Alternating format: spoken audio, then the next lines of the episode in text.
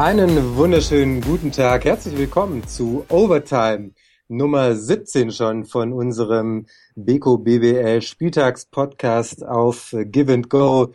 Wieder dabei, wie immer, Marcel Lubasch. Hallo Marcel. Servus Simon. Alles klar bei dir? Ja, heute wurde ja in Berlin der letzte oder der nächste Sieg gefeiert, wieder zurück auf Platz 3 in der Tabelle. Ähm, daher alles, alles super hier in Berlin. Wie sieht's bei dir aus? Platz 3, Platz 5. Na, da bin ich aber falsch informiert. Tja, da gibt's so einen direkten Platz Vergleich. fünf, der fünf. ein oder andere direkte Vergleich, der äh, verloren gegangen ist. Äh, aber, aber ich war der Meinung, nach dem Spiel gelesen zu haben, dass Alba jetzt auf Platz 3 geklettert ist, aber ähm, ja gut, okay. Sind wohl. also wenn die Beko BBL-Tabelle nicht lügt, nee, dann, dann, dann, ausgehe, dann gehen wir davon mal aus, dass, Platz dass ich irre, aber Platz 5 äh, liest sich auch besser als Platz, Platz 6. Stimmt. Das ist äh, definitiv korrekt. Ähm, unser Thema der Woche, das ist der Abstiegskampf, aber weil wir ja einige Partien zu besprechen haben, in denen es auch äh, genau darum geht, um den Abstiegskampf, verschieben wir das heute einfach mal nach hinten und sprechen ganz zum Schluss unseres äh, kleinen Podcasts dann äh, über äh, den Abstiegskampf, über unser Thema der Woche. Und ich würde sagen, wir steigen gleich ein mit dem ersten Spiel. Oder hast du noch genau. was vorneweg? Nein. Spieltags-Podcast können wir gleich mit dem ersten Spiel loslegen. Wunderbar. MBC gegen Gießen. Wow, das war ein heftiges Finish ganz zum Schluss. MBC verliert zu Hause 68 zu 70 aufgrund eines Dreiers von EJ Palm in der allerletzten Sekunde des Spiels. Äh, Und Gießen ist mal wieder dabei in so einem ganz engen Spiel. Ähm, Wie hast du das gesehen, äh, die Partie? Ähm, ich stelle mir allen Ernstes die Frage, was muss passieren, dass der MBC wieder Spiele gewinnt? Ähm, ganz schwierige Geschichte. Es ist nicht das erste Mal, dass der MBC ähm, eine hohe Führung herausspielt, dass sie eigentlich ganz solide spielen, ähm, den Gegner im Griff haben und dann wieder die ganze Partie hergeben und sagen, hey komm, ähm, hab heute keinen Bock auf Sieg, mach du mal. Ähm, so wirkt's zumindest. Ähm, das ist eine ganz, ganz komische Geschichte bei MBC. Also sie haben jetzt auch gegen, gegen Gießen mit zwischenzeitlich, ich glaube, 18 Punkte waren's. Äh, ungef- also ich weiß, dass Zwischenzeitlich es, mit 18 äh, Punkten, fast, ja, fast waren sie- 20 waren, ja. Waren, waren sie mit fast 20, also ich glaube, es waren exakt 18 Punkte, mit denen Ja. sie hier vorne lagen und ähm, ja, du musst halt einfach, wenn du, wenn du gegen einen Tabellennachbarn spielst oder ein Team spielst, was, was als Saisonziel ebenfalls Klassenerhalt angegeben hat, musst du halt das Spiel dann zumachen und das Spiel gewinnen und, und den nächsten, und den, den, den Sieg holen, der, der halt essentiell ist dafür, dafür dass du in der, in der Liga bleibst und ähm, das Ding noch herzugeben und am Ende noch den Game Winner zu fangen, boah, das ist echt bitter. Also ich frage mich echt, was, was beim MBC passieren muss, dass die endlich mal Spiele gewinnen wieder. Es war ja mittlerweile auch schon die neunte Niederlage in Folge und ähm, es wird halt auch nicht besser. Also im nächsten Spiel spielst du gegen Bamberg, danach gegen München. Ähm, das sind beides, glaube ich, Partien, ähm, wo du halt nicht hinfährst, um zu sagen, komm, das ist jetzt Must-Win, das müssen wir jetzt holen. Also das wird eine ganz, ganz bittere Geschichte, glaube ich. Ähm, ja, sehe ich ganz genauso. Ich glaube, dass das äh, große Thema beim MBC ist da tatsächlich der Kräfteverschleiß über das äh, Spiel hinweg. Wenn du siehst, wie viele beim MBC 30 Minuten oder mehr gespielt haben, dann sind das halt vier Spieler. Otuli mit äh, 30, äh, knapp 31 Minuten, dann Thomas mit 32, Messenet mit 36 und Marcus Hatton hat einfach mal durchgespielt, 40 Minuten auf dem Feld gestanden. Ähm, dafür Robert Zinn keine Sekunde gespielt, Jonathan Meyer keine Sekunde gespielt. Ich weiß nicht, ob es da Verletzungen gab, ähm, aber es ist schon auffällig, dass da wenig gewechselt werden kann, vielleicht auch, und dass das dann eben den Ausschlag gibt. Und man sieht bei Gießen äh, war es eben ähm, Gelb Olashani mit 28 Minuten, der am längsten auf dem Parkett stand. Das sind dann am Ende die letzten Prozente, äh, die man dann eben in den letzten Minuten noch hat. Äh, die Ruhe vielleicht auch im Händchen. Wieder neben einem EJ Palm, der halt 20 Minuten spielt und in der Zeit vier Dreier trifft, ähm, die es dann eben beim, beim MBC so nicht gibt, weil du halt nicht nur vorne immer alles geben musst und auch treffen musst, sondern die Defense, die kostet halt auch extrem viel Kraft. Gerade ein Markus Hatton, ähm, wenn der über 40 Minuten geht, ähm, dann trifft der halt auch irgendwann nicht mehr. Und äh, das siehst du dann auch an, an den Werten. Zwei von sechs Zweier, zwei von sieben Dreier. Das sieht natürlich nicht gut aus.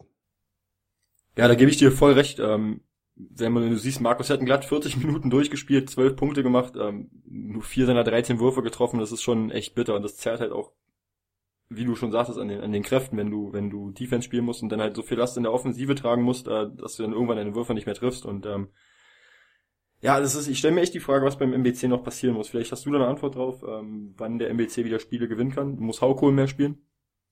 Ähm, alle, die wenig spielen, müssen mehr spielen. Also ich, wie gesagt, ich weiß nicht, ob da irgendwie Verletzungen gab, wie auch immer, aber es ist schon auffällig. Robert Zinn ähm, ohne Einsatzzeit, Jonathan Meyer ohne Einsatzzeit, Louis Darby nur mit 14 Minuten, äh, Sutherland mit äh, 17 Minuten, Stefan Haukohl mit 11,5. Ähm, und dann hast du eben vier Spieler, die, die mindestens 30 gehen. Ähm, das ist so, so kräftezehrend und am Ende brichst du dann vielleicht halt ein. Gut, diesmal war es das dritte Viertel, was, was nicht gepasst hat. Beim MBC nur zehn Punkte erzielt.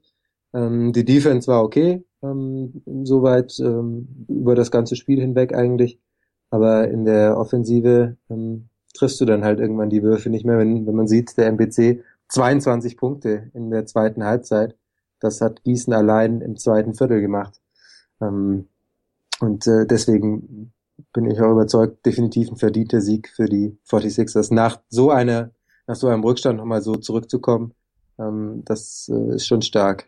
Und was wir auch nicht vergessen wollen, ähm, beim Blick auf die Tabelle, die Gießener jetzt nur noch zwei Siege äh, vom Playoff-Platz entfernt. Also da könnte es auch nochmal richtig spannend werden. Vielleicht könnte man da nochmal, äh, wir hatten ja schon mal so einen Sonderpodcast äh, angesprochen oder einen Gedanken gehabt, vielleicht könnte man da nochmal wirklich drüber sprechen, wer sind so die Kandidaten sind für die Playoffs, warum, wieso, weshalb und jetzt die Gießner bei einer, bei einer Bilanz von äh, 10 Siegen und 11 Niederlagen, der Platz 8 aktuell, ähm, die S. Oliver Baskets aus Würzburg mit 12 und 9, ähm, da könnte es nochmal richtig spannend werden, glaube ich und vielleicht könnte mir sogar vorstellen, dass die Gießner da noch ein Wörtchen mitreden werden. Glaubst du? Kann ich mir tatsächlich äh, aktuell nicht vorstellen. Ich finde Gießen super Team, ähm, definitiv. Aber äh, ich glaube nicht, dass es da noch, dass es wirklich dann reichen kann. Klingt dann, eher so, so eine, klingt dann eher wie so eine Absage an einem Mädchen in so einer Diskothek. So, ja, du bist ganz nett, aber ja, nee. Ja, so ist halt in Gießen. Ist, ist halt in Gießen äh, so. Ja, also ich weiß nicht, wie die direkten Vergleiche aussehen. Gegen Würzburg haben sie den knapp verloren. Ähm, das weiß ich, aber ich glaube nicht, dass, äh, dass es dann wirklich reichen kann, um, um nochmal ins Playoff-Rennen einzusteigen. Naja, Würzburg schwächelt gerade etwas, Braunschweig. Ich glaube, also ich sehe Hagen dann noch stärker, auch wenn sie, äh, wenn sie sehr nah zusammen sind. Naja, wart, warten wir es ab. Ich genau. kann mir Gießen in den Playoffs noch nicht so recht vorstellen. Aber wenn die so weiterspielen, zwei Siege jetzt in Serie, warum nicht? Richtig. Ich denke, ein Platz äh, ist noch zu vergeben in den Playoffs oder für die Playoff-Plätze. Hm, mal sehen, wer sich wenn, wenn, wenn man die Riesen Ludwigsburg mit reinnimmt, sind es zwei Plätze, denn ähm die Riesen Ludwigsburg, übrigens die Riesen Ludwigsburg, die vor Alba Berlin stehen. Äh, genau. Äh, sei ergänzt äh, an Stimmt, ich hätte vorher einen Blick auf die Tabelle setzen sollen, bevor ich hier anfange, äh, irgendwie Trash Talk. Äh, das das empfiehlt sich definitiv. Ja, ja stimmt. Das, das kennt man besser, ja auch wieder nicht anders, von daher genau, okay. Genau. Lassen wir es dabei. Aber das war eine gute Überleitung zum nächsten Spiel.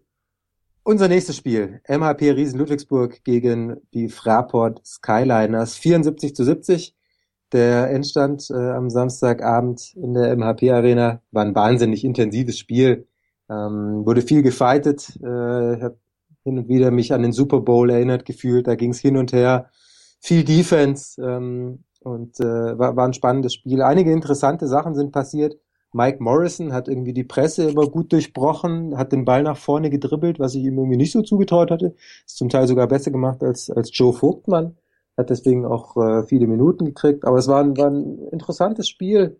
Ähm, Ludwigsburg ist mal weg. Also am Anfang war Frankfurt vorne, dann ist Ludwigsburg mal weggezogen. Ähm, dann kam Frankfurt am Ende wieder ran. Dann hat Ludwigsburg wieder wichtige Würfe getroffen. Es war ein hitziges Spiel. Zuschauer waren voll dabei. Also hat schon Spaß gemacht. War, war eine spannende, spannende Sache. Und ähm, ja, was gibt's zu sagen? Die Dreierquote von Ludwigsburg, ähm, hättest du gedacht, dass man mit einer 15% äh, von draußen gegen Frankfurt gewinnen kann? Naja, also Ludwigsburg ähm, gewinnt ja trotz, also schon seit jeher, seit Anfang der Saison gewinnen sie Spiele, außer gegen Alba Berlin, wo sie halt eine grottenschlechte Dreierquote haben. Ähm, also deswegen ist es für mich nicht mehr überraschend, dass Ludwigsburg Spiele gewinnt mit einer schlechten Quote. Aber ich fand das Spiel an sich war schon eins der, der, ja, der, der, der interessantesten Partien an diesem Spieltag. Ähm, gerade weil sie auch so eng beieinander liegen. Ähm, ich hätte mir ähm, eher vorstellen können, dass die Frankfurter den Sieg holen. Ähm, war tatsächlich auch sehr überrascht äh, aufgrund der, der starken Leistung der, der Ludwigsburger.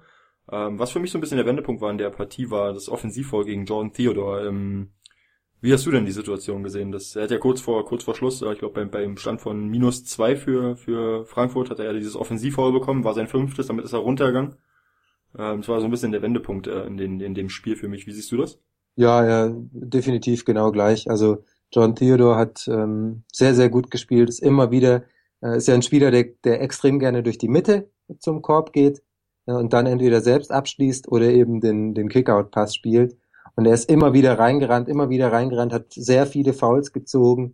Ich weiß gar nicht, wie viele es am Ende waren, aber zumindest hat er elf Freiwürfe gehabt. Also sehr, sehr viele Aktionen immer Richtung Korb, ähm, viele Assists gespielt, sieben Stück. Ähm, und als er gefehlt hat, das war, das war klar der Neckbreaker für die Skyliners. Muss man auch sagen, hat Chris McNaughton gut gemacht, hat sich dahingestellt, gewartet und Theodor ist klar auf ihn draufgerannt. Ähm, das war bestimmt die, die, beste Situation, die beste Aktion von Chris McNaughton. Äh, das, äh, da möchte ich dir jetzt widersprechen. Also Chris McNaughton hat ein hervorragendes Spiel abgeliefert, ist noch verletzt, das weiß auch nicht jeder, hat noch, ich glaube, was am Fuß, hat wenig trainiert die letzten Wochen und hat dann gegen Morrison, vor allem gegen, gegen Vogtmann auch sechs wichtige Rebounds abgegriffen, hat einen von zwei Würfen versenkt, hat in der De Defensive sehr, sehr gut gestanden, ähm, noch einen Block gehabt und eben dieses Offensivfoul angenommen. Also äh, da steht zwar nur 13,5 Minuten gespielt und äh, drei Punkte gemacht nur, aber äh, Chris McNaughton war, war sehr, sehr, sehr, sehr ähm, wichtig für die Ludwigsburger. Also es muss nicht immer jeder punkten. Es können auch mal andere übernehmen, gerade in so einer Partie in der es da gar nicht so viele Punkte gibt. Aber ähm, Chris McNaughton hat ein sehr, sehr gutes Spiel gemacht für mich. Ja gut, das musst du ja jetzt auch sagen als Eventhallensprecher der Ludwigsburger, äh, Hashtag Trash Talk Sunday, aber. Ich hätte das, ich hätte das für jeden, ich hätte es so gerne auch für Joe Vogtmann oder Mike Morrison äh, gesagt. Nein, alles gut. Ich, Im Endeffekt. Äh, ich denke ja, nur, ich denke nur rum. Ich denke nur rum. Ähm, ja. Gibt's noch was zu sagen zu der Partie? Ja, absolut, absolut zu Recht äh, der Sieg. Ähm, möchte ich noch hinzufügen, ähm, die Leistung der Ludwigsburger war, war überragend. Ähm, hätte ich so den auch nicht zugetraut, muss ich ehrlich gestehen. Ähm, hab da echt die Frankfurter ein Stück weit vorne gesehen, aber ähm, Chapeau an Ludwigsburg ähm, war eine echt starke Leistung. Hast du die Aktion gesehen von Brockman gegen äh, Robertson, der Block? John Blockman. John Blockman, wo er von hinten angeflogen kam, der Chase Down. Unfassbar, oder? Ich habe, also es war von Also ich habe, ich habe, ich habe nicht erwartet, dass John Blockman so hoch springen kann. Also da, da war ich echt kurz, äh, kurz gezuckt und habe mich erschrocken, aber also ich hatte tatsächlich kurz Sorge, ich hatte kurz Sorge um äh, Tess Robertson, weil der ja so von von hinten angeflogen kam. Also ich habe ich habe ich habe das gesehen und dachte, warum rennt er denn nicht? Warum rennt er denn nicht? Der der Brockman und hat dann erst zum Ende hin hat er richtig Fahrt aufgenommen. Also es braucht halt ein bisschen, aber dann wenn er einmal Tempo hat, dann ist er richtig schnell und kann auch noch springen und und bügelt den da von hinten runter. Ey, Wahnsinn. Also klasse Aktion von John Brockman. Absolut, absolut ich glaube, damit können wir das Spiel. Übrigens, äh, wir wollen es nicht verschweigen, John Brockman mal wieder mit einem Double-Double, aber das ist ja schon fast üblich. Da, da, da, da, da gehe ich schon gleich mehr drauf ein. Das wird ja also, kaum noch erwähnt hier. Das ist ja, also da müssen wir auch nicht drüber sprechen. Also äh, wir müssten drüber sprechen, wenn es nicht der Fall wäre. Dann müssten wir da drüber reden. Aaron Dornekamp, sehr, sehr gutes Spiel gemacht. Am Ende nochmal, ähm, das ist äh, dann Frankfurt nochmal rangekommen, da hatte nochmal einige Dreier getroffen, am Ende drei von sieben. Mein MIP, wir pushen uns immer so ein bisschen gegenseitig, du immer mit Akpina, ich immer mit Dornekamp. Aber ähm, hat wieder ein sehr gutes Spiel gemacht. Ich Bei Akpina weiß ich gar nicht, wie es abgelaufen ist, aber da werden wir später noch drüber da muss sprechen. ich mal kurz äh, ein Fun Fact reinschmeißen. MIP äh, wurde mir letztens gesagt, ähm, wird immer ein deutscher Spieler. Ach was. Deswegen, also es war, war mir so auch nicht bewusst. Ähm, deswegen teile ah, ich, über, teile ich deine Überraschung. Ähm, oh. Ich habe auch überlegt, Ach so, stimmt. Also, ich habe in dem Moment auch gar nicht dran gedacht. Es war beim letzten Alba-Spiel gegen ähm, Neptunas Kleipeda in, in, in der, in der Mercedes-Benz-Arena. Ich wollte schon O2 World sagen. ähm, wäre mir wieder Geld flöten gegangen hier im Podcast. Ähm, nee, also es war beim Spiel gegen Neptunas Kleipeda, hat mich äh, ein Kollege darauf hingewiesen, dass der, der, der MIP immer ein deutscher Spieler wird und deswegen äh, Aaron Dornekamp gar keine Chance hätte, den dann vergeben wir einfach den internationalen MIP jetzt vorzeitig an Aaron Dornekamp. Aaron Dornekamp. Glückwunsch. Herzlichen Glückwunsch nach Frankfurt. Glückwunsch. Äh, der wichtigste Titel der Saison ist damit definitiv vergeben. Vielleicht können wir im nächsten Podcast dann, ähm, ein paar Stimmen einsammeln von Aaron Dornekamp, wenn er uns zuhört. Ähm, vielleicht irgendwie einen kurz, kurzen Gruß an seine Familie. Yeah. Congrats. Very, very proud of me and my teammates. Irgendwie sowas. Vielleicht kriegen wir ja was hin. Vielleicht. Vielleicht auch nicht. Vielleicht machen wir aber auch das Spiel jetzt einfach zu und ja. sprechen über die nächste Partie.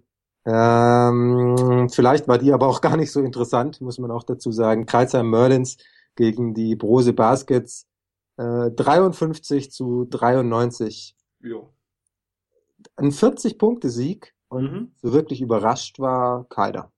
Ich fand das, also so- soll jetzt auch überhaupt nicht despektierlich wirken oder abwerten gegenüber Kreuzheim. Ich fand das ganz niedlich, äh, wie die, ich muss tatsächlich sagen niedlich, äh, wie die äh, Beko BBL getwittert hat. Äh, klappt's denn heute mit dem ersten Sieg der B- Kre- Kreuzheimer gegen die Bamberger? Ja, hm, Ja, das Also ist so ein bisschen wie ein, wie ein ja, gut, Das ist der Job, ja, das, was willst du machen? gut. Äh, Äh, ja klar, äh, wer äh, ist halt auch so FC Bayern München äh, im Fußball ähm, gegen den lassen wir es lieber. ja, Bamberg einfach äh, vom- ab, genau, in der gar nicht, aktuellen der- Form. Ähm, Also wer soll ist da quasi kommen? unschlagbar.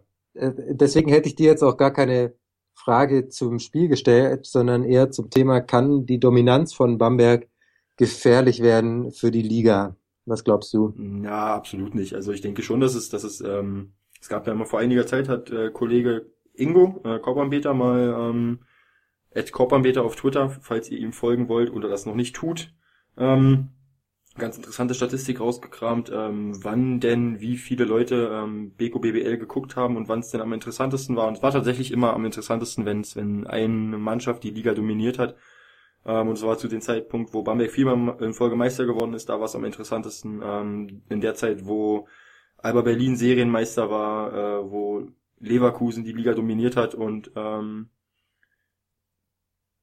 Bamberg ist halt jetzt aktuell gerade das beste Team in Deutschland und ähm, daran muss sich jedes andere Team messen. Und ich sehe auch absolut keine Mannschaft in der aktuellen Form, dass sie jetzt Bamberg in irgendeiner Serie und in den Playoffs schlagen würden. Und ich denke, dass die Bamberger, wenn jetzt Playoffs starten würden heute, würden sie einfach durchmarschieren zum Titel und man könnte eigentlich schon nach dem nach der ersten Runde den Titel vergeben und dann spielen die anderen so den zweiten und dritten Platz unter sich aus, weil die einfach ähm, deswegen meinte ich auch war nicht respektlos gegenüber Kreuzheim gemeint, aber in der Form ist es halt einfach ähm, für jedes Team schwierig da irgendwie ähm, mitzuhalten oder das, das Spiel ausgeglichen zu gestalten. Äh, ich nagel dich jetzt mal auf eine Wette fest. Ähm, Bamberg im äh, Saisonverlauf in der BKBBL bis zum letzten Spiel der Bamberger. Mehr oder weniger als viereinhalb Niederlagen. Over-Under-Wette. Ja, das ist eine gute Frage. Äh, Ich denke, ähm, ich bin dabei mh, unter. Ich denke, ich, ich sag ich, ich sag unter vier 4,5 hattest du gesagt, richtig? Ja, 4,5. Ja, dann sage ich äh, unter. Also maximal vier Niederlagen Bis für zum die Ende der Playoffs. Baskets. Bis zum Ende der Playoffs. Hm. Ja, ich müssen, ich hab müssen, wir auch, müssen wir aber auch äh, einen Wert ausmachen hier. Moment mal, ich hab- krasses oder so. ich, ich habe äh, ich hab, ich möchte jetzt erstmal einladen. Also ich habe ich hab mir das heute Mittag mal überlegt und dachte so, ja, mh, also dreimal werden sie schon noch verlieren, aber ich glaube sechsmal werden sie nicht verlieren. Dann habe ich das immer so ein bisschen bisschen zusammengeschoben. Am Ende da war ich mir nicht so ganz sicher, vielleicht vier, vielleicht fünf Niederlagen. Äh, und deswegen habe ich jetzt mal diese diese 4,5 vorgeschlagen. Mh, ich sag mal, also ich mache jetzt mal, ich weite das jetzt etwas aus und versuche mich etwas rauszuwenden und sag, wenn Bayern noch einen neuen äh, Mann für die großen Positionen holt, dann über. Und wenn sie das nicht machen, dann unter. Ja gut, das ist jetzt hier nicht an irgendwelche Bedingungen geknüpft. Äh, Du, du darfst ja deine Bedingungen selber festmachen. Ich meine, ich, ich mache das ja auch. ja gut, nee, ich bleib dabei. Ich sag äh, unter. Wenn alle Okay. fit bleiben und Bamberg so Ja. mit dem, dem Team, mit dem Team, mit dem sie jetzt dastehen, zusammenbleibt, dann ähm, sage ich unter. Sieht schon extrem stark aus, auch wie sie jetzt, äh, sie haben ja sogar die zweite Hälfte gewonnen und das auch noch deutlich gegen Kreisheim. Das machen sie ja sonst nie, sonst schenken sie das ja immer so ein bisschen ab, oft zum, zum Schluss, aber ist ja auch egal, wenn du zur Halbzeit mit 30 führst, dann musst du halt eigentlich auch nicht mehr so viel machen. Dann gewinnst du so oder so. Aber war schon beeindruckend. Und Kreilsheim, okay, wir sagen das jedes Mal, wenn, man, wenn was geht äh, für die Kleinen in so einer Partie, dann probiert man das. Und wenn nichts geht, dann ist das eben so. Aber Ja. da ging schon sehr wenig, das muss man auch sagen. Soll auch für mich reichen zu dem Spiel. ja, wir werden nachher über Kreuzheim noch ein bisschen genauer sprechen, wenn wir jetzt dann ums Thema der Woche, um den Abstiegskampf geht. Wir bleiben oben bei der zweitbesten Mannschaft der BKBBL, gehen zur nächsten Partie.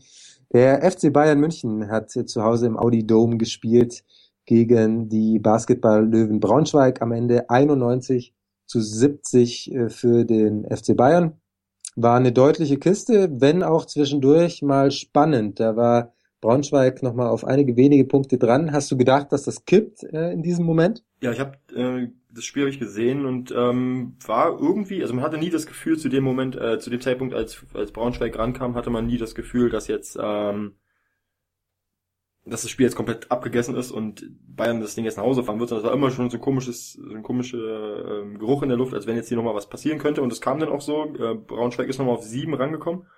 Ähm, ja, gut, es war dann halt auch so, äh, die München haben dann mit in Form von Savanovic und Thompson halt den Sack zugemacht, die haben beide eine überragende Partie gespielt. Ähm, aber einfach die Leistung der, der Braunschweiger möchte ich da nicht irgendwie ähm, schlecht reden. Also es war schon echt gut. Also gegen München, wenn, wenn München so hoch führt, äh, da noch ranzukommen auf plus, äh, auf minus sieben und fast das Spiel noch zu drehen, das ist schon eine echt, echt starke Leistung gewesen, der, der, der Basketball-Löwen Braunschweig und da haben sie echt Charakter gezeigt. Äh, hat mich ehrlich gesagt auch ein bisschen ähm, geärgert, dass sie nicht geschafft haben, den, den Spieß umzudrehen und vielleicht noch irgendwie die ganze Geschichte ausgeglichener gestalten konnten. Am Ende ähm, war es vielleicht auch die Sache mit den Freiwürfen, die da gefehlt haben, um dann eben noch ein bisschen näher ranzukommen. Acht von 17 nur bei den Basketball-Löwen, bei ähm, Bayern 13 von 17 ist es auch nicht viel besser, es sind nur fünf Punkte, aber das kann äh, in so einer engen Phase schon was ausmachen, ob du eben auf sieben Punkte dran bist oder ob du auf drei Punkte dran bist wenn du da einen Wurf fängst, dann bist du halt nicht gleich wieder zweistellig und komplett außer Reichweite, sondern du bist halt irgendwie noch dran. Vielleicht das auch noch so ein Faktor dazu. Nur vier Offensiv-Rebounds, Bayern immerhin neun ähm, davon. Also ähm, waren so ein paar kleine Sachen, die dann vielleicht auch dafür gefe dazu gefehlt haben, da eine große Überraschung zu schaffen. Aber am Ende muss man auch sagen, 21 Punkte ist dann doch deutlich. Und Bayern hat das dann ja auch äh, souverän zu Ende gespielt. Absolut, ja, absolut. Dion Thompson gerade top in Form, äh, wieder ein sehr gutes Spiel gemacht, wie auch ähm, vor einer Woche bei der BKBBL-Partie in Ulm, wo er ja rausgeflogen ist ähm, mit seinem zweiten äh, unsportlichen Foul. Äh, sehr schade, da wäre es nochmal eng gewesen. Da hätten wir, haben wir letzte Woche schon drüber gesprochen, dieses Mal elf von zwölf. Wie siehst du ihn gerade? Ist er vielleicht das Argument dagegen, da nochmal nachzuverpflichten? Mm, das war ja am Anfang, ähm, ich kann mich noch an, an den Saisonbeginn erinnern, wo wir darüber gesprochen haben, wer hat jetzt gerade besser verpflichtet, die Bamberger oder die Münchner. Und da habe ich die Münchner ähm, auf dem Zettel gehabt, dass die besser verpflichtet haben, weil sie im Vergleich zur vorigen Saison ihre, ihre Schwachstellen ähm, richtig gut ausgemerzt haben. Also ihn hat neben Bryant und Savanovic im, im Frontcourt hat den, den Bayern echt ein Typ gefehlt, der Athletik mitbringt. Ähm, dann kam Dion Thompson zurück und es war halt so die Antwort auf die Probleme. Natürlich auch Probleme gehabt, ähm, seine Form zu finden, Dion Thompson. Er kannte das System von Svetislav Pesic, er kannte das Team, er kannte einige Teammates noch. Ähm, deswegen hatte ich eigentlich gedacht, dass er, dass er schneller zum Team findet, was jetzt nicht der Fall war. Ich denke, jetzt mit dem Dion Thompson in der Form ähm, gibt es nicht viele Gründe, warum die Bayern jetzt nachverpflichten sollten. Allgemein äh, muss man sagen, gute Offensivleistung von Bayern, wo es eben ein bisschen gehapert hat, war dann eben doch die Defense und das könnte dann doch nochmal ein Argument sein. Vielleicht auch, wenn man den Eurocup gewinnen will, vielleicht äh, nochmal nachzulegen. Mal sehen, ich bin gespannt. Ja, du äh, redest hier den, du redest in München auch so, so, so ein Center in Kader, äh, der da gar nicht ist. Was heißt das denn jetzt? Naja, du, du würdest ja schon gerne sehen, dass die Münchner noch irgendwie einen Center oder einen Power Forward verpflichten. Ja, ja, ich so, äh, es wird ja immer über die Defense gesprochen bei bei äh, Bayern. Klar, äh, jetzt haben, hat Jedovic gefehlt, es hat Bryce Taylor gefehlt. Das sind für mich die zwei besten Verteidiger im Kader. Das macht natürlich was aus. Auch bei den großen Bayern macht das was aus, wenn die zwei besten Verteidiger eben fehlen. Aber ähm, die Pick and Roll Defense von von John Bryant ist schon länger ein Thema und da wird viel drüber gesprochen und ich denke, das ist auch nicht ganz falsch. Ähm, wenn du eben ähm, dann, dann John Bryant drin hast, äh, dann wird der rausgezogen. Du, die Gegner schieben den so ein bisschen wie so, wie so eine Schachfigur immer rüber und das dauert immer. Dann, wenn du eine Schachfigur bist, dann kommst du halt nicht mehr zurück, äh, wenn du ähm, die, ja, ich will jetzt nicht über Schach reden. Ähm, also es ist manchmal ein bisschen, ein bisschen schwierig, äh, mit, mit Bryant zu spielen, habe ich das Gefühl. Ähm, ich bin nicht so ganz zufrieden mit seiner Entwicklung. Er hat ja, hat ja super gespielt äh, die letzten Jahre immer und er ist immer noch definitiv offensiv einer der, der besten Center der Liga für mich mit seinem Repertoire. Er kann den Dreier, auch wenn er diese Saison nicht so gut trifft. Er hat gute Moves, er kann den Hookshot, er, er kommt zum Korb manchmal durch, kann sich gut bewegen. Ähm, aber, aber hinten, ja, ich bin, bin mir nicht so ganz sicher. Also ich könnte mir schon vorstellen, dass Bayern da nochmal was macht, vielleicht auch um Brian so ein bisschen Druck zu machen, dass er, dass er eben doch mehr bringen muss, äh, um dann vielleicht wieder einen Vertrag zu kriegen oder nächste Saison woanders einen guten Vertrag zu kriegen. Fände ich spannend, vielleicht so ein vielleicht so einen jungen, äh, athletischen, wenn man, wenn man da irgendwo noch, noch einen findet, äh, und dann mal sehen, wie es dann läuft. Ähm, ja, ich, ich bin gespannt, ob sich da noch was tut. Ja, bevor du dich weiter rantest hier und ausflippst über, über John Bryant in der Leistung, würde ich dir vorschlagen, wir kommen dann zum nächsten Spiel. Na gut, wir kommen zum nächsten Spiel. Phoenix Hagen hat äh, ja. gewonnen gegen Würzburg und zwar auch Ordentlich, deutlich. Und äh, ich habe mir hier was zurechtgelegt, einen Spruch, jetzt muss ich den natürlich auch bringen. Ja. What the bell? What Was the war denn bell? da los? Ja. 37 Punkte, 4 von 7 Zweier, 7 von 10 Dreier, 8 von 9 Freiwürfen. Gibt ihm den Ball, der macht schon was damit. Äh, Und wenn er nicht wirft, dann passt er. Und wenn er gepasst hat, dann kommt da wieder ein Korb bei rum. Noch 8 Assists äh, zusätzlich, nur zwei Turnover. Monster-Performance von David Bear. Ja, er hat ja selber nach dem Spiel gesagt im Telekom Basketball Interview, äh, seine Familie ist jetzt aus den aus den USA zurückgekommen, ähm, hat seine Kinder wieder gesehen, konnte mit seinen Kindern ein bisschen spielen und das hat ihm so ein bisschen Auftrieb gegeben, äh, heute mal richtig Gas zu geben und ähm, ja, wenn David Bell richtig Gas gibt, dann kommt sowas bei raus. Gerüchten zufolge hat äh, Hagen schon mehr und mehr Flugtickets äh, gekauft. Die holen jetzt immer mal wieder jemanden aus seiner Familie her. Und wenn er dann jedes Mal so spielt, ähm, das äh, könnte sich für Phoenix Hagen auszeichnen. Vielleicht auch im Kampf um die Playoffs. Glaubst du, da geht noch was? Ähm, ja, also wenn wir jetzt die Tabelle betrachten, ist für mich Hagen das Team, auch wenn ich jetzt eben bei den Gießnern war, äh, die vielleicht noch ein Wörtchen mitreden könnten. Also da will ich Laut Marcel Lubasch werden am Ende mindestens zehn Teams die Playoffs erreichen. Ja, das ist schon mal genau, klar. genau. Also wir sollten die Liga verkleinern auf 16 äh, und die Playoff-Plätze vergrößern auf 12. Äh, nein, jetzt im Ernst, ich denke, dass die Gießener, bin ich immer noch der Meinung, da ein Wort mitreden werden. Ich will jetzt nicht sagen, dass sie jetzt definitiv ein Kandidat sind für die Playoffs, nur dass sie halt in den Dunstkreis der Kandidaten um Platz 8, ähm, dass sie da auch mit reingehören. Dennoch denke ich, dass wenn ein Team es auf Platz 8 schaffen kann, ähm, neben Braunschweig und Würzburg, dann sind das für mich die Hagener, weil in der Form äh, mit einem, ich bin ein Riesenfan von DJ Covington, ähm, dem, dem, dem Typen beim Basketball zuzusehen, äh, mit seiner Athletik und mit seiner Kraft und seiner Power, wie er seine Gegner überpowert. Ähm, macht einfach riesig Spaß und dann hast du noch einen David Bell, der, der, der mich auch, und das hört ich jetzt wahrscheinlich, äh, das, ich, ich krieg von jedem NBA-Fan kriege ich jetzt wahrscheinlich äh, so einen krassen Shitstorm und muss mich bei Twitter und Facebook abmelden. Ähm, der erinnert mich mit seinem Wurf sehr an Steph Curry. Er hat ähnlich schnell einen Release. Ähm, er kriegt den Ball, läuft das Pick and Roll und der Verteidiger kommt an und hat die Hand schon dazwischen und da kriegt er schon den Wurf los und ähm, es gibt nicht viele Spieler, die den, den Ball so schnell loswerden und äh, mit so einer Treffsicherheit ähm, schießen können und äh, da beeindruckt mich David Bell echt jeden Abend und ja, was er imstande ist zu leisten, haben wir gesehen gegen gegen Würzburg. Ja, er hat manchmal so ein bisschen Spiele drin, die äh, bei denen es dann gar nicht läuft.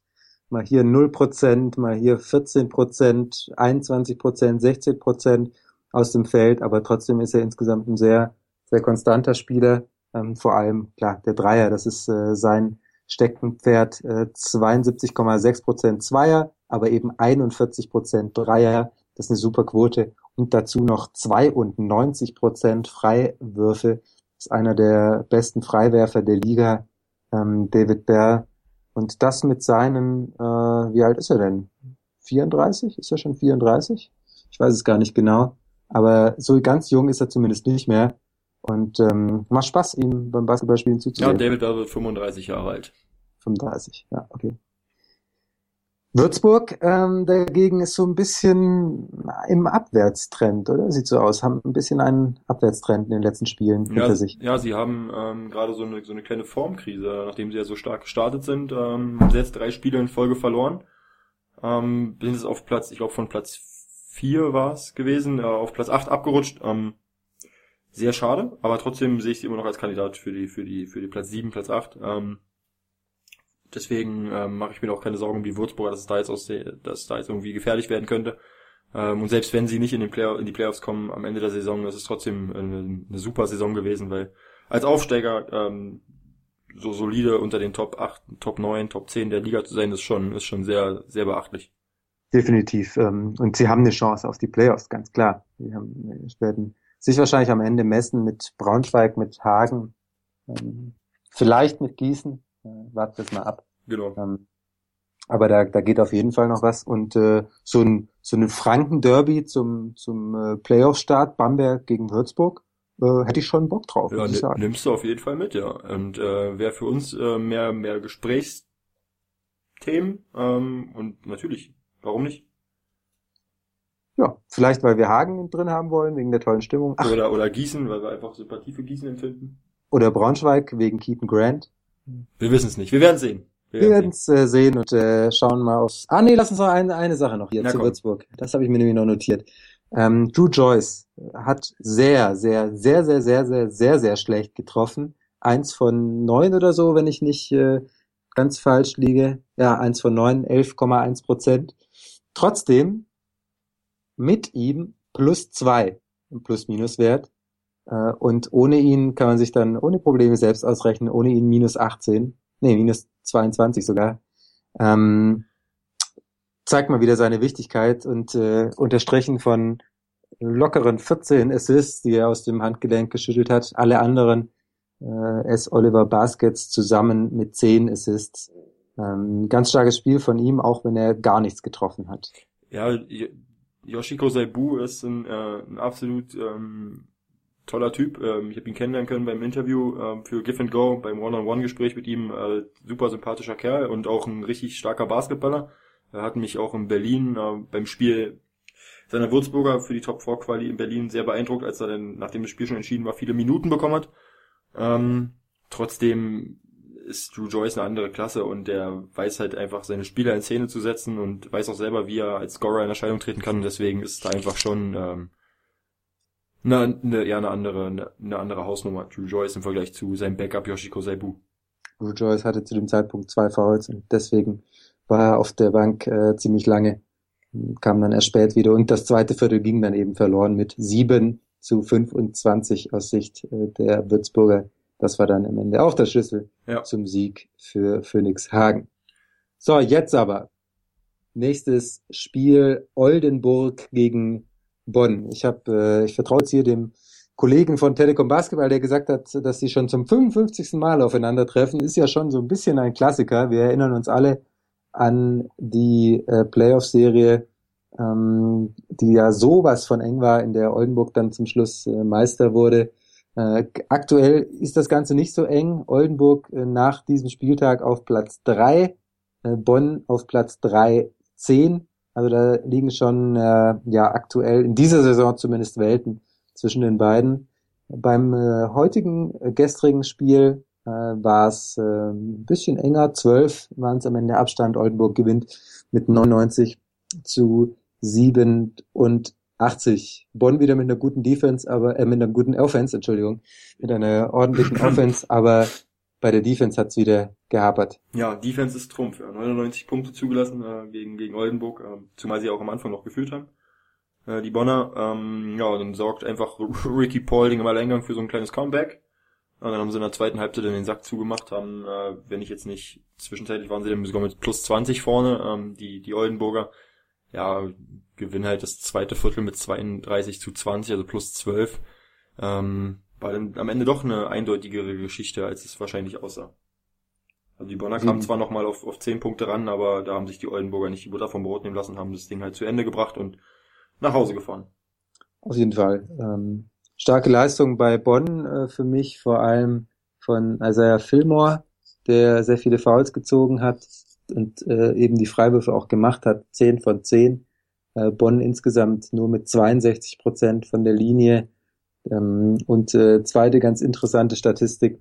Oldenburg aus dem Dreierbereich 56 Prozent, Bonn dagegen 33,3. Ja, die, die Oldenburger haben aber auch wilde Würfe getroffen und ähm, Stimmt, stimmt. Also das wollte ich gerade loben. Das wollte ich gerade loben. Also da war, war schon einiges dabei. Ähm, das war schon was, äh, was Oldenburg da getroffen hat. Paulding, äh, Prepelic äh, hat wieder verrückte Mach Dinger gemacht. Alexandrov hat sehr gut getroffen, Chris Kramer hat gut getroffen. Ähm, und äh, jetzt lässt man so ein, ich wollte es gerade schon unerwähnt lassen, oh, Warren Duggins hat ja nur zwei von vier getroffen, sind ja nur 50 Prozent. Also das äh, sagt schon einiges darüber aus, wie gut Oldenburg eben von Downtown drauf war. Ja. Bei Bonn, wie immer die Defense, äh, muss man schon sagen, wie immer ähm, Help Defense wieder sehr, sehr schwierig. Ich erinnere mich an eine Szene, in der Alexandrov äh, draußen einen Dreier antauscht, sein Gegenspieler springt vorbei und er läuft einfach komplett frei zum äh, Korb und da ist äh, im Dunstkreis von zwei bis drei Metern eigentlich gar keiner, der ihn dann übernehmen kann. Ähm, das sind dann eben die Schwächen aktuell von Bonn. Mal sehen, ob sie das noch ausgemerzt kriegen bis äh, Saisonende. Du willst dazu nichts mehr sagen. Höre ich das richtig? Genau so ist es. Ähm, alles, du hast alles gesagt. Ähm, ich fand eine Sache noch vielleicht ähm, ziemlich erschreckend, ähm, die Situation, die du angesprochen hast mit Alexandrov, äh, wie sich auch die Spieler dann gegenseitig angeguckt haben und meinten, äh, ja, wo ist denn jetzt da die Hilfe? Also da merkt man schon, dass da einiges nicht stimmt, äh, defensiv bei den Bonnern. Ähm, aber da haben wir ja schon genug gesprochen im Sonderpodcast ähm, über die Bonner mit Lukas und dir und mir. Ähm, deswegen will ich jetzt nicht all, allzu groß drauf eingehen.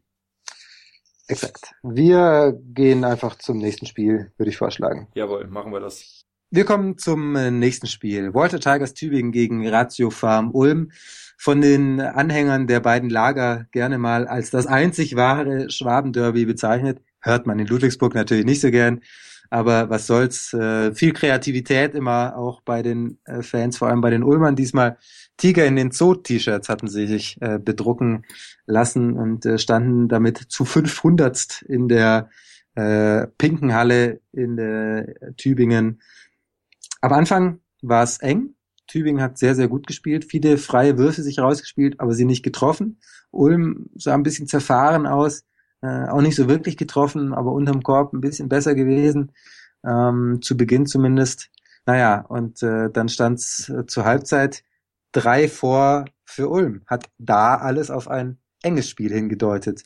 Dass es dann so deutlich geworden ist, äh, hat äh, dich das überrascht, Marcel? Ja, schon ähm, ein Stück weit, weil ich gedacht hätte, dass die Tübinger doch ähm, ja, ein bisschen mehr Emotionen in das Spiel reinbringen und, und ähm, ja, aus, der, aus dem Derby so ein bisschen, so ein bisschen mehr, mehr Aggressivität bringen, äh, hat mich dann doch schon verwundert, dass es äh, im letzten Viertel dann so deutlich wurde mit äh, 27 zu 16. Man muss aber auch dazu sagen, ähm, habe ich mir jetzt gerade vor dem Spiel nochmal angeschaut, seit dem ersten Zwölften sind die, spielen die Ulmer die beste Defense der Liga, ähm, nur 99,3. Chris Bepp. 99,4. MVP. Ja, ja, sprich ruhig weiter. Ja. Ähm, seit dem 1.12. spielen die Ulmer die beste Defense der Liga mit 99,4 zugelassenen Punkten auf 100 Angriffe hochgerechnet. Ähm, ja, und ich habe es ja so ein bisschen so ein bisschen schlecht geredet, die Defense jetzt jetzt äh, mit den Neuverpflichtungen und und äh, ein bisschen mehr Zeit spielen sie jetzt die beste Defense der Liga gerade aktuell und äh, das hat man dann auch gegen Tübingen gesehen. Die haben ähm, viele viele schwierige Würfe nehmen müssen, viele Würfe mit in Bedrängnis. Ähm, also da muss man schon echt äh, den Hut ziehen vor Thorsten Leibniz und seinem Coaching-Staff, dass er das da so hinbekommen hat, dass die, dass die Ulmer so eine starke Defense spielen. Vor allem in der zweiten Hälfte eben, auch wenn Tübingen da mehr Punkte gemacht hat, ähm, da waren die Würfe eben tatsächlich nicht mehr so offen äh, wie in der, wie zu Beginn.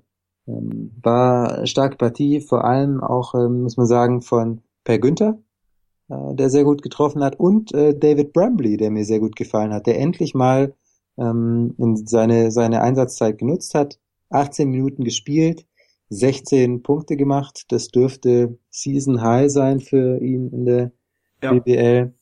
Ähm, war, war runde Sache für, für ihn diesmal. Absolut, ja, bin ich vollkommen bei dir.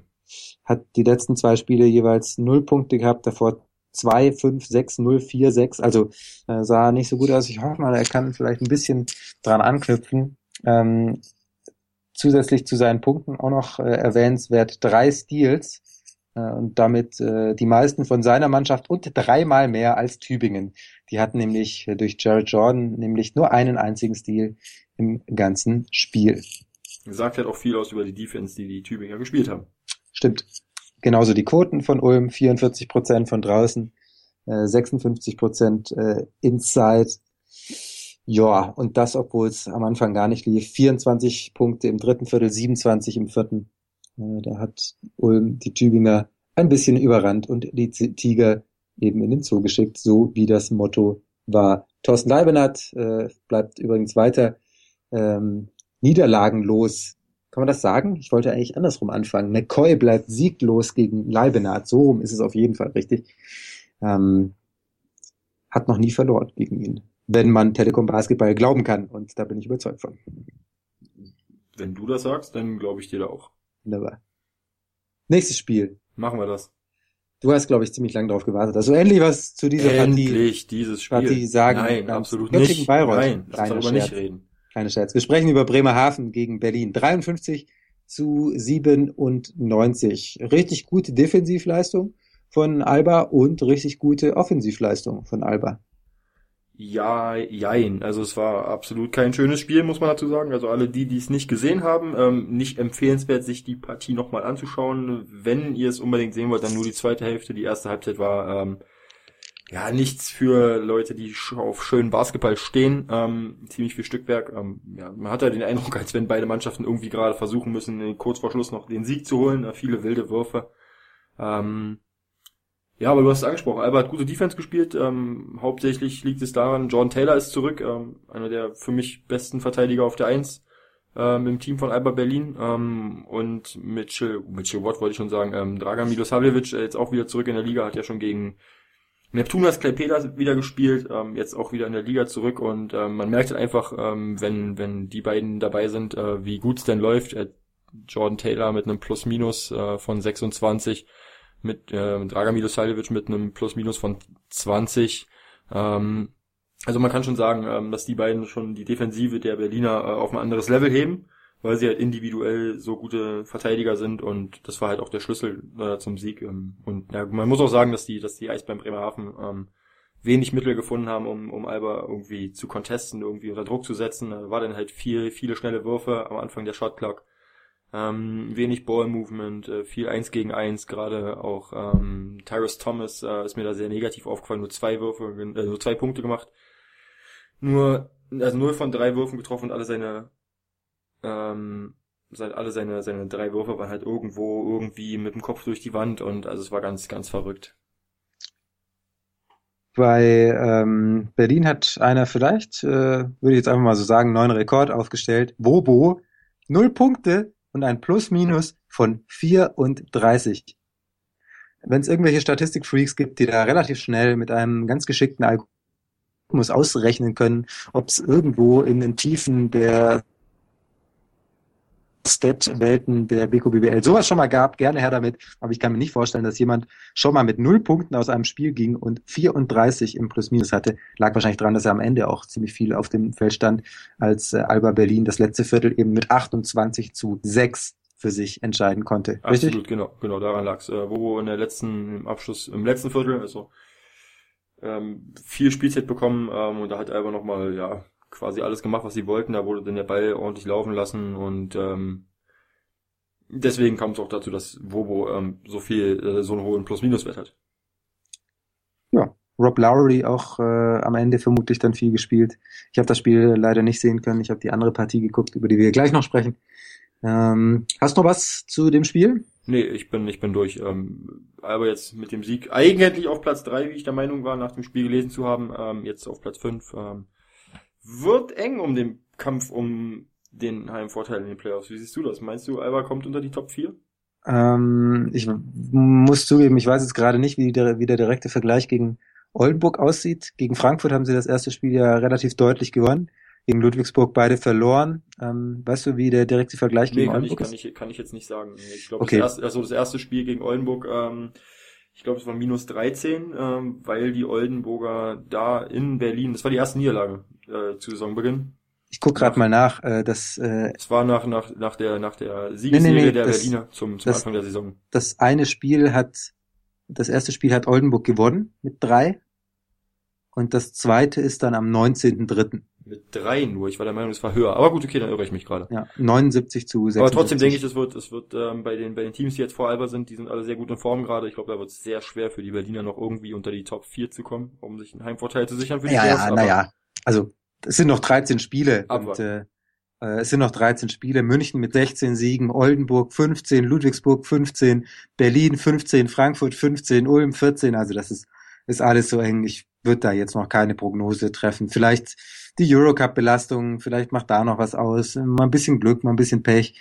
Also ähm, ich glaube, das ist noch zu früh, um, um da jetzt schon zu sprechen. Vielleicht wird Berlin am Ende Zweiter, vielleicht wird Berlin am Ende Siebter. Äh, beides geht nicht, dann würden sie gegen sich äh, selbst spielen. Äh, warten das mal ab. Also ich glaube, da ist noch viel drin, auch für Berlin. Wenn sie gut verteidigen, wenn jetzt Jordan Taylor wieder zurück ist. Ähm, wenn Ismet Akpina seine Würfe trifft, ähm, ich hoffe, dass das noch ein bisschen besser wird. Seine Quoten sind, sind nicht gut bisher. Ähm, auch in dem Spiel wieder nicht so gut gewesen. Aber ähm, ich bin da ganz zuversichtlich, dass es bei Alba Berlin schnell auch noch wieder besser aussieht. Kommen wir zur letzten Partie. Kommen wir zur allerletzten Partie des äh, Wochenendes. Sonntag, 15 Uhr, äh, Göttingen gegen Bayreuth. 91 zu 62. Vor dem Spiel hat äh, Benny Zander, der Moderator und Kommentator von Telekom Basketball, die beiden Trainer gefragt, äh, worauf es ankommt und beide haben gesagt, ja, wichtig ist ein guter Start, vor allem Mike Koch hat den guten Start immer äh, wieder betont und äh, haben sie nicht getan. Bayreuth nicht, Göttingen allerdings auch nicht. 8 zu 12 stand es nach dem ersten Viertel. Da fiel überhaupt nichts. Viele Dreier probiert, gar nichts getroffen, sehr zerfahren. Aber dann hat Göttingen es geschafft, den Schalter umzulegen. 23 Punkte im zweiten Viertel, 24 im dritten, 32 Punkte im vierten Viertel. Das war dann schon, schon noch eine heftige Steigerung und ein definitiv verdienter, lockerer Kantersieg, mit dem vermutlich wenige gerechnet hatten. Nee, ich habe damit auch nicht gerechnet, dass Göttingen das Ding so deutlich nach Hause fährt. Äh, da war ich schon sehr erschrocken, dass das Bayreuth sich da so abfertigen lassen hat. Ian Hammer mit äh, wieder einer super Vorstellung, zwölf Punkte gemacht, neun Rebounds geholt, ähm, gefällt mir sehr, sehr gut, hat, hat Göttingen äh, auf ein neues Level gehoben. Ähm, sehr, sehr, sehr, sehr schön zu sehen, wie er harmoniert mit, mit Elamin. Auch äh, er kann mit Camp zusammenspielen. Er passt irgendwie immer rein, kann für sich kreieren, kann auch passen. Drei Assists, hm, ist in der Defense aufmerksam, äh, nicht so faulanfällig. Also das ist ein, ist ein super Spieler, den, den Göttingen da an Land gezogen hat. Ähm, gefällt mir sehr, sehr gut. Äh, Ian Hammer, glaubst du, dass er, ich glaube, ich habe das letzte Woche schon gefragt, ich frage dich nochmal, ähm, dass er der Schlüssel ist zum Klassenerhalt? Na, ich würde es jetzt nicht an einem Spieler festmachen wollen, äh, Klassenerhalt, aber ich denke schon, dass das mit, mit ihm ähm, die Göttinger auf jeden Fall um eine Waffe reicher sind und dann äh, mit Everett, mit ähm, Elamin, mit Hammer, mit Camp, äh, sieht es schon sehr, sehr ordentlich aus. Dazu ein Gutbolt. Ähm, da sieht es schon sehr ordentlich aus bei den, bei den, bei den Göttingern und deswegen denke ich, dass es, ähm, dass er das Team schon sehr aufwerten wird. Da sind wir schon mittendrin in unserem Thema der Woche, was wir etwas nach hinten geschoben haben. Ja, genau, kommen wir zum Thema der Woche gleich. Im Abstiegskampf. Äh, lass uns doch mal weitersprechen. Ähm, vielleicht auch äh, über den Gegner. Also du hast Bayreuth ja immer eher in Richtung Playoffs gesehen, ich eher immer ein bisschen Richtung äh, Abstiegskampf. Jetzt sind sie mm, ja schon wieder näher an den Abstiegsplätzen dran, haben acht Siege, genauso wie Bonn. Dann kommt Göttingen mit sechs Siegen, Tübingen mit sechs Siegen, Kreilsheim fünf, Bremerhaven fünf, MBC zwei. Ähm, gehen wir die Teams doch einfach mal durch. Äh, Bayreuth, haben die noch was mit dem Abstieg zu tun oder sind sie zu heimstark? Also ich würde jetzt ähm, jetzt nicht jedes Team durchgehen. Ähm, für mich, also für mich persönlich, ich denke äh, ab Platz 14 bis runter auf 18. Das sind jetzt so die fünf Teams, die ich jetzt äh, im, im Hat er einfach mal meine Moderation zu hauen. ist ja unfassbar. Ja, ne, aber ich, weil ich auch einfach der felsenfest Überzeugung bin, dass das sowohl die Telekom Baskets Bonn auf Platz 13 äh, mit 8 und 14, sowie Medi Bayreuth 8 und 14 ähm, um deine Frage zu beantworten und um deine Moderation natürlich fortzuführen, um sie nicht kaputt Dank, zu machen. Dank, Nein, Dank. Medi Bayreuth äh, sind zu heimstark, natürlich, Simon. Ähm, jetzt im Ernst, ich denke, dass Medi Bayreuth damit nichts zu tun haben wird. Ähm, sie werden sich da im, im Niemandsland der Tabelle irgendwann einfinden, irgendwo einfinden, werden sich da mit den Telekom Baskets Bonn und den Gießnern wahrscheinlich und dem BG Göttingen abklatschen, äh, wer da äh, den Platz 14 bis 11, 10 aus, unter sich ausmacht. Aber ich denke nicht, dass sie, dass sie da nach unten reinrutschen werden. Ähm, ich glaube nicht, dass die Bremer Hafner bzw. der MBC oder die Kreuzheim Merlins noch mehr Siege holen werden bis zum Ende der Saison als Medi Bayreuth. Ähm, also nochmal, um auf meine eingangs angewähnte, äh, erwähnte Theorie zurückzukommen. Ich denke, dass Platz 14 bis Platz 18 so die Teams sind, die fünf Teams, ähm, wo sich der Abstiegskampf ähm, abspielen wird. Also zwischen Göttingen, Tübingen, Kreuzheim Merlins Eisbären Bremerhaven und äh, der MBC. Das sind so die fünf Teams, wo ich sage, die stecken da im Abstiegskampf drin und die müssen sich Gedanken machen. Ich bin da nicht so ganz sicher. Bayreuth, ähm, äh, empfehle dir das Interview mit Basti Doret nach dem Spiel nochmal anzuschauen. Hat gesagt, ja, wir sind, äh, wir sind aus der Kabine rausgekommen, haben klar besprochen gehabt, wir müssen zusammenspielen, dann haben einfach alle weitergeballert. Äh, ich will ihn nicht falsch zitieren, ungefähr so hat sich's angehört äh, spielen wir Tennis oder Basketball, ist das überhaupt Mannschaftssport? Also der war, der war richtig angefressen und da hatte ich schon so ein bisschen den Eindruck, dass es da, dass es da auch intern nicht passt. Großes Lob an, an Basti Doret, dass er dass er auch so ehrlich ist, äh, hat mir gut gefallen im Interview, dass er auch mal die Emotionen rauslässt. Ist ja oft so, dass, dass man nur die negativen, äh, dass man die negativen Sachen immer runterschluckt und immer nur über die positiven, ja, ja, ja, wir müssen uns da jetzt rauskämpfen und zusammen schaffen wir das und so. Nee, der hat klar mal gesagt, hier, hier stimmt was nicht, Freunde, wir müssen, müssen wieder zusammenspielen. Wenn wir das nicht machen, haben wir ein Problem. So, und so hat das auch ausgesehen bei Bayreuth. Das war echt nicht gut. Ähm, ich glaube, wenn Bayreuth, äh, klingt jetzt ein bisschen böse, wenn Bayreuth es am Ende schafft, dann liegt es klar zum einen an der Heimstärke, zum anderen aber auch an der Schwäche der anderen Teams. Ähm, warten wir es mal ab. Ich bin nicht sicher, dass Bayreuth äh, da nicht mehr unten reingerät. Bei Bonn bin ich mir da sicherer, dass sie das äh, schaffen, dass sie nicht in den Abstiegskampf äh, reingeraten. Aber es sind eben auch nur drei Siege Abstand zu Platz 17. So, jetzt lass uns aber über Platz äh, 14 sprechen. Göttingen. Abstieg, ja oder nein? Nein. Weil? Weil das Team mit Ian Hammer einen richtig guten Spieler verpflichtet hat und ähm, ich denke, dass sie dadurch ähm, ordentlich Selbstbewusstsein getankt haben, gerade durch den Sieg jetzt äh, gegen Medi Bayreuth und am Ende werden die Göttinger dann doch die entscheidenden Spiele gewinnen und werden nichts mit, den, mit dem Abstiegskampf zu tun haben und werden die Klasse halten. Sehe ich ähnlich. Ich glaube schon, dass sie was äh, weiterhin damit zu tun haben werden, dass sie nicht so schnell äh, die Siege holen, aber am Ende reicht's äh, für sagen wir mal, 20 Punkte vielleicht. Ähm, ich glaube, vier Siege holen sie noch, traue ich ihnen definitiv zu aus den letzten 13 Partien und äh, dann werden die Göttinger nicht absteigen. Walter Tigers Tübingen, Abstieg, ja oder nein? Nein. Warum? Weil sie mit Coach McCoy einen richtig guten Coach haben, der da noch bis zum Ende der Saison in den letzten, ne, lass mich kurz schauen, wie viele Spiele sie noch haben. Zwölf. In den letzten zwölf Spielen, genau. Ähm, noch das Ruder rumreißen wird und die Walter Tigers Tübingen auch noch die entscheidenden Siege holen werden. Glas auch, dass es äh, bei Also ich glaube, dass es bei den Water Tigers Tübingen ähm, mit am knapp, also ich habe da die drei Teams, die jetzt auf 16, 17, 18 stehen, das sind für mich so die die die eindeutigsten Kandidaten für den Abstieg, aber ich glaube, dass Tübingen noch vor Göttingen äh, eher was mit dem Abstieg, Abstieg zu tun haben wird. Sehe ich äh, langweiligerweise genauso wie du. Ähm, Tübingen hat eigentlich sind die Spieler zu gut. Ähm, mit Jared Jordan, mit Michailovic, äh, kannst du eigentlich nicht absteigen. Kann ich, kann ich mir noch nicht so wirklich vorstellen, genau, aber genau, genau, genau. lass sie, lass sie mal jetzt gegen Bayreuth verlieren, lass sie dann gegen Bonn verlieren, dann sind die beiden oben schon weg. Äh, dann kommt ein schwieriges Spiel gegen Alba Berlin zu Hause, dann geht's nach Göttingen. Also da wird's schon auf die nächsten vier, fünf Spiele ankommen. Wenn's da läuft, dann ist Tübingen unten raus, dann haben sie das sicher, dann schickt sie vielleicht noch eher einen von den äh, beiden, die noch über ihnen stehen. Also ich meine jetzt Bayreuth und Bonn, nicht Göttingen, wieder unten rein. Wenn das da nicht läuft, dann könnte es nochmal düster aussehen bei den Tigers. Äh, bin ich gespannt. Ich äh, will sie noch nicht so ganz rausziehen. Ich glaube auch, dass sie es am Ende schaffen. Aber ähm, bleiben wir mal dran, da sind wir uns noch nicht so ganz sicher. Ja, genau so sehe ich das auch. Kreuzheim Merlins, Abstieg, ja oder nein? Jetzt wird's spannend. Ich sage ja. Warum?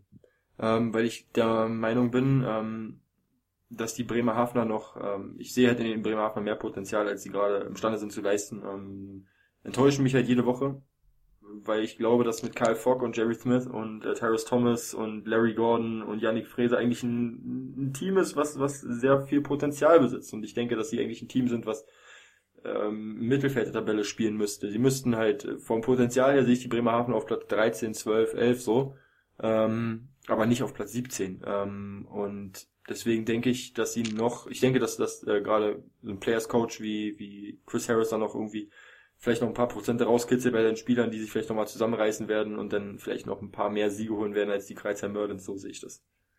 Was man sagen muss, ist, dass äh, Kreuzheim das erste Spiel gegen Bremerhaven deutlich gewonnen hat mit 15. Ähm, könnte vielleicht noch ein Faktor werden. Am 24. April ähm, geht's für die Merlins dann nach Bremerhaven. Ähm, das äh, könnte ein ganz, ganz wichtiges Spiel werden. Wer das gewinnt, würde ich mal sagen, äh, steigt nicht ab. Ähm, wer das verliert, ähm, geht runter. Aber ich bin auch eher äh, der Überzeugung, dass es am Ende die Kreuzheimer treffen wird, einfach weil der Trend doch aktuell deutlich nach unten geht. Sie haben, glaube ich, die letzten sieben Spiele, wenn ich mich nicht täusche, ja, verloren. Das, ähm, das äh, da geht gerade nicht viel zusammen. Und auch äh, nicht nur, dass sie die verloren haben, sondern auch wie sie die verloren haben. Das ist schon deutlich. Lassen wir das Bamberg-Spiel raus, da brauchen wir nicht drüber zu sprechen.